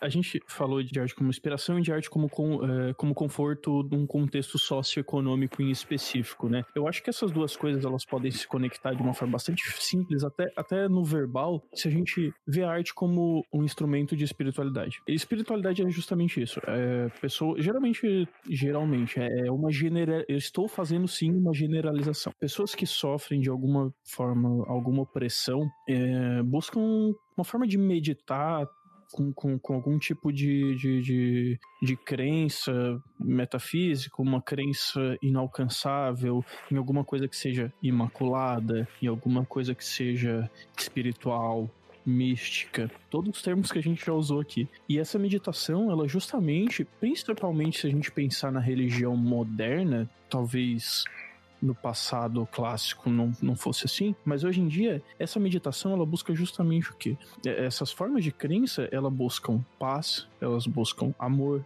elas buscam esperança, elas buscam um conforto numa realidade que é fria, dolorida, que, que não parece te dar nada e ainda assim do nada tem que extrair alguma coisa, né? Que nem a Chioko extrai do, do, do Japão completamente destruído simplesmente uma vontade de fazer filmes, né? Então eu enxergo muito a arte como um instrumento de meditação praticamente espiritual e, e se a gente enxergar, como a gente estava comentando, a Chioko como uma figura imaculada e mística, ela é uma santa dessa religião, entre aspas. Eu acho muito engraçado a gente comentar muito essa questão de dimensão transcendental, né? Porque é algo que tá muito presente em Páprica também, né?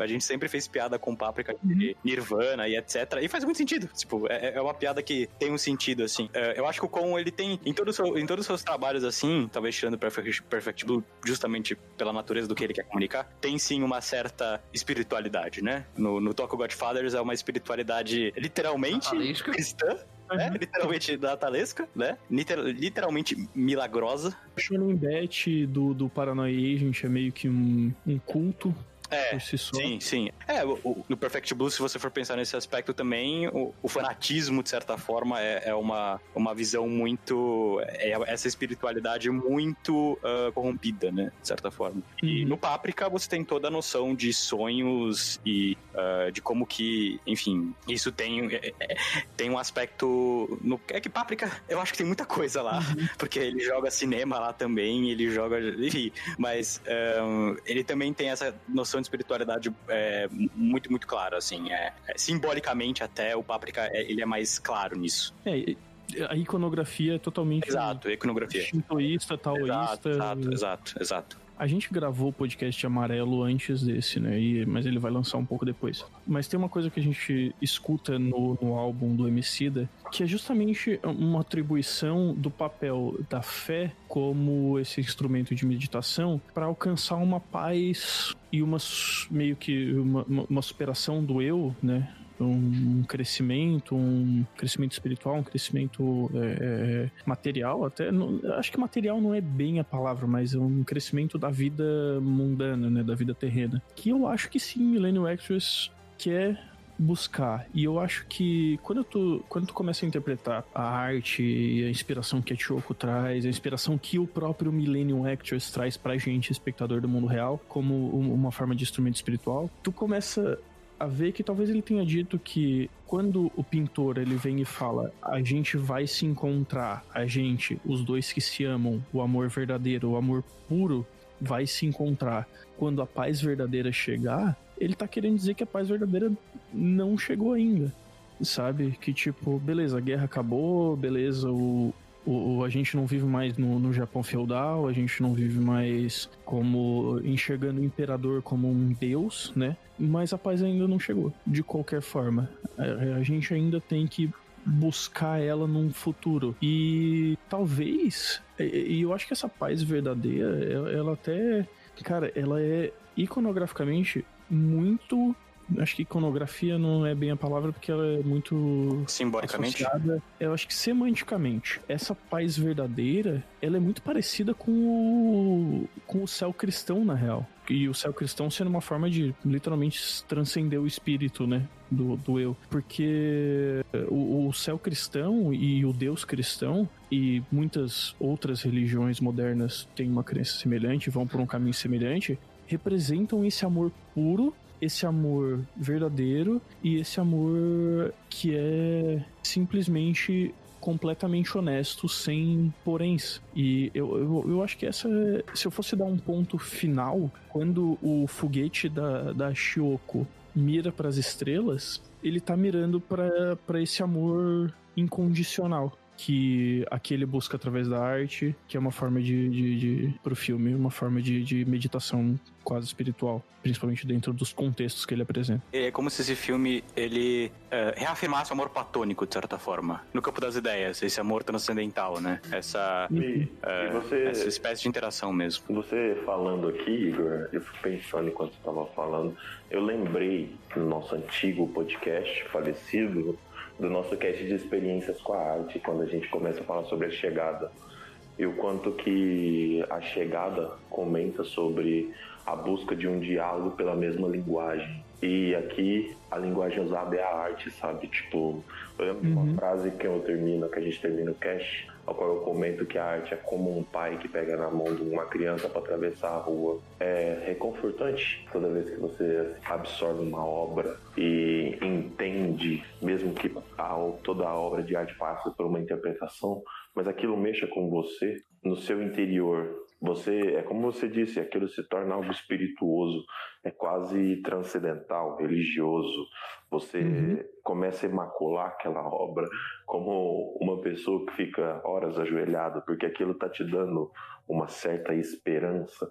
E é por isso e... que, tipo, essa frase final é tão poderosa para mim, porque e, ela e mostra eu... o que sempre vai ter esse conforto para mim eu tenho meio que essa visão da arte como um, uma forma de religião, uma forma de espiritualidade, queira chamar do que quiser, voltada para o ser humano é, pro ser humano, tipo, mundano, como o, o, a figura de adoração, tá ligado? Não existe necessariamente alguém que é literalmente imortal. Uhum. É, ela é. Achou que é imortal, mas é meio que ficção, mas é meio que não é. Eu, eu sempre meio que tive essa visão de que, de que a arte é um meio que uma forma de espiritualidade voltada para o ser humano, em que o que é imaculado aqui não necessariamente é um, um Deus abstrato e todo-poderoso, mas os sentimentos que uma pessoa de verdade sente. E eu sinto isso muito refletido em Millennium Actress. Claro que eu não estou fazendo a, a, o exercício de pegar, assistir o filme e interpretar o que ele me diz, mas sim é, atribuir o valor de, de, de, crenças pessoais dentro do filme, né? Não, isso que é legal. Não ver que a cor representa paixão. É, é o contrário, né? Você tem que fazer a interpretação ao contrário, não o filme te dar a resposta. Uhum. E eu gosto muito mais do filme agora, pensando dessa forma. E eu acho que algumas dessas partes são de fato propositais do Con, assim. Principalmente porque o Con é aparentemente comunista, né? Cara, se pelo menos um pezinho no socialismo ele tem. Tem. Mas se tu pensar, cara, que ele começou com o Otomo, que é visão. No mínimo anarquista. Exatamente. eu, ia, eu, eu ia falar isso. O Otomo é no mínimo anarquista e o Con Ele ali tá falando, ó, aqui o imperialismo japonês é uma merda. Ah, olha só esses bombardeios americanos aqui. Hum, não sei. E aí ele chega lá, o, o- o policial imperialista lá, ele, ele faz questão de que o policial imperialista acabe o filme cego e sem uma perna. Não precisava, na moral. Não precisava. Foi Ah, meio acho que o cara, o cara policial lá, RJ, tu acha que não vai perder pelo menos uma perna? Mas tá certo mesmo, tá certo mesmo. Cara, esse, esse, autoriza, esse autoritarismo vai voltar contra você mesmo, cara. Ele fala, né? Eu fui levado pelo poder dos, dos meus superiores. Porque Mas ele fala, eu sou tão ruim. se eu sou tão ruim quanto. Sim, com certeza. quanto essas pessoas Com eram, né? certeza, com certeza. É, Isso, isso, me é- lembra, isso me lembra muito, me lembra muito do, do, do Kenshin, de certa forma, mas enfim. Ele fala meio que crianças não façam nacionalismo, né? É, É. isso que ele tá falando nesse momento. É, Eu gostei muito do que você falou. Não é, não é extrapolação de jeito nenhum. Uma das minhas críticas favoritas de que eu já li é a crítica de uh, Magnolia, do Ah, Roger. Ebert. Do Pablo sabia que também é muito bom. A, a do Vilaço é muito boa também, mas eu gosto mais do Roger Ebert porque o Roger Ebert ele faz uma interpretação completamente espiritual. Ele fala que Magnolia, no caso, é um filme dirigido pelo Paul Thomas Anderson, ele fala que é uma parábola. É literalmente uma parábola. E ele fala aquilo de uma maneira muito pessoal. E é uma das críticas que mais me impactou, assim, na minha vida, assim. É, eu tenho aquilo como inspiração, de fato. É que essa E- crítica, ela- ele não fala sobre técnica, né? Ele tá falando muito sobre a experiência dele. Exato, Ele gera exato. uma discussão do que a obra Exato. trouxe pra ele. E eu acho, Igor, que isso que você comentou, to- todo ser humano, de alguma forma, ele tem alguma relação com o transcendental, né? É, a religião, é, de uma forma estrita, né? Se você for pensar, sei lá, cristianismo, é, é, né? islã... É, a, a- instituição religião é uma, é uma forma dessas manifestações. também. É, não, toda forma de arte é. Você vai pegar, tipo, super-heróis. O Grant Morrison, ele, ele meio que eh, advoga por isso, sabe? É, to- to- todo mundo busca essa inspiração nesse, nessa dimensão mais... Nessa dimensão não definida, né? Nessa dimensão meio transcendental mesmo. Isso que você falou, principalmente de como que nós, seres humanos, que temos uma vinda mundana, né, digamos assim, na vida real, concreta, que a gente precisa disso. Eu recentemente vi o- os filmes do, do Edward Yang, que é um é, cineasta tailandês, tipo, muito famoso, assim. Ele, inclusive, foi inspiração é, pra Yamamoto, se for pra citar um exemplo de animes. Ele foi inspiração pra muita gente, mas é, só pra pegar um exemplo de anime pra ficar mais, enfim, mais mas claro, eh, tem um, o filme dele, o último filme dele que ele fez, que se chama Yi. Tem uma frase lá que me marcou muito. Quando que eu vi essa frase, eu vi a frase no filme, eu lembrei de Millennium Actress, e daí quando eu vi Millennium Actress, eu pensei na frase do filme de novo. É um menino falando pra uma menina, falando assim: Meu tio diz que nós vivemos três vezes mais desde que o homem inventou os filmes. E ela pergunta: Como assim? Daí ele responde: Ah, isso significa que os filmes nos dão duas vezes mais do que nós tiramos da ah, vida cotidiana. E eu acho que é muito isso que Millennium Actress diz e o que Millennium Actress faz e o que Millennium Actress quer de fato é, comunicar. Mas sabe, Tipo, mas sabe E é, é meio que isso que acontece com a Shoko, se você for ver. E isso tem uma noção muito ah, espiritual, sabe? Os filmes, ele tem essa noção de transportar para um outro mundo, é uma noção que tá ligado ao espiritual. Eu quero remendar os pontos agora, porque dentro dessa minha interpretação, eu não gosto da, da frase da Shoko, porque de certa forma eu, Igor, eu quero acreditar que dá pra gente chegar no amor puro e simples. Eu quero acreditar que existe uma linha de chegada. Por mais que ela não seja visível e talvez ela nunca seja visível, mas eu quero acreditar que ela existe. E eu acho que, de certa forma, o filme ele me mostra por que, que a gente não chegou nela ainda. Por mais que o imperialismo japonês conservador tenha acabado, o policial imperialista não é, se redimiu pelos pecados ainda. Não, eu acho Sabe? que já morreram, mas fora isso. Sim, mas, mas, mas tu entendeu. Tipo, o imperialismo, o, o- as cicatrizes do imperialismo não foram embora ainda. É, uma das, forma. uma das formas que o Japão tentou utilizar para as pessoas mudarem a visão de todos os crimes que o Japão cometeu na- nas guerras contra a China, Coreia, dentro do próprio Japão, é usando a arte, né? A arte foi o principal, a questão do cinema nos anos 50 e 60, sendo tão grandes, mangás, posteriormente os animes, música. Opa, dá pra gente ficar aqui horas falando. Esse, esse, é um, esse é um podcast que eu quero gravar um dia. Mas. Pra mim é isso. Eu sei que a gente não tem como chegar no amor simples e verdadeiro e puro da Shiyoko agora. E eu sei porquê, e eu sei que tem a ver com a guerra, eu sei que tem a ver com antes da guerra, eu sei que tem a ver com o imperialismo, eu sei que tem a ver com o colonialismo, né, o colonialismo da invasão, da, da ocupação dos Estados Unidos e blá blá blá blá blá blá blá. Mas eu não quero acreditar que seja só a jornada. Eu quero acreditar que existe uma linha de chegada. Eu quero acreditar que o amor simples e o amor puro e incondicional seja alcançável. E eu acho que, por mais que eu não goste da última frase, eu acho que Millennium Actress me faz acreditar nisso.